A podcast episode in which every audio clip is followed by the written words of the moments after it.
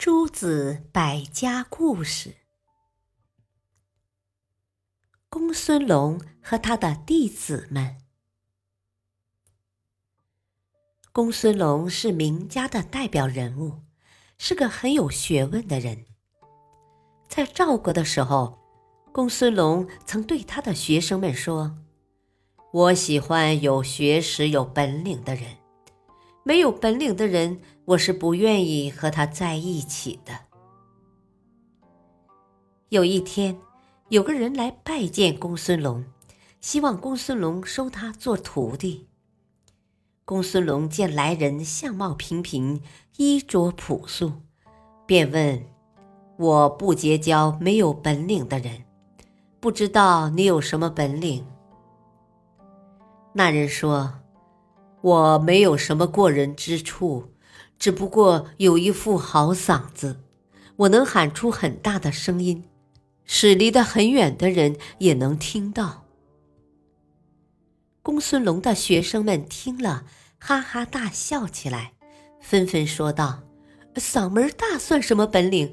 我们都能喊出很大的声音。”那人连忙补充说。呃，我的嗓门不是一般人能够比得了的。公孙龙很感兴趣的说：“那好，你们就比试一下吧，让我长长见识。”于是，学生们推选了一个声音最大的做代表，和那人一起走到五百步之外的一座小山丘的背后。向公孙龙这边喊话，结果公孙龙清晰的听见了那人的声音，却一点也听不见学生的声音。于是公孙龙把那人留了下来。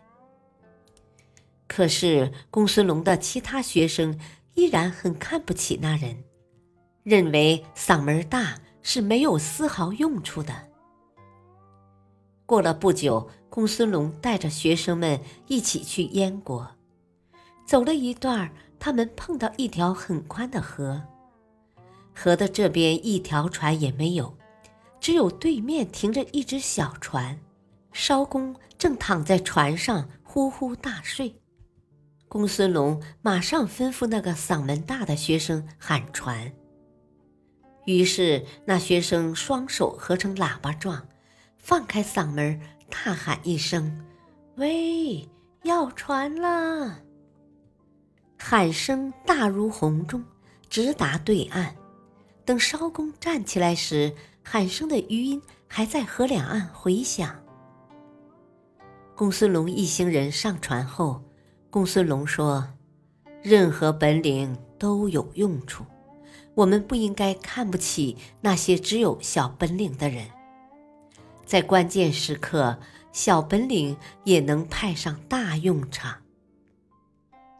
其他学生听了，都惭愧的低下了头。感谢收听，下期播讲墨子与乌麻子。敬请收听，再会。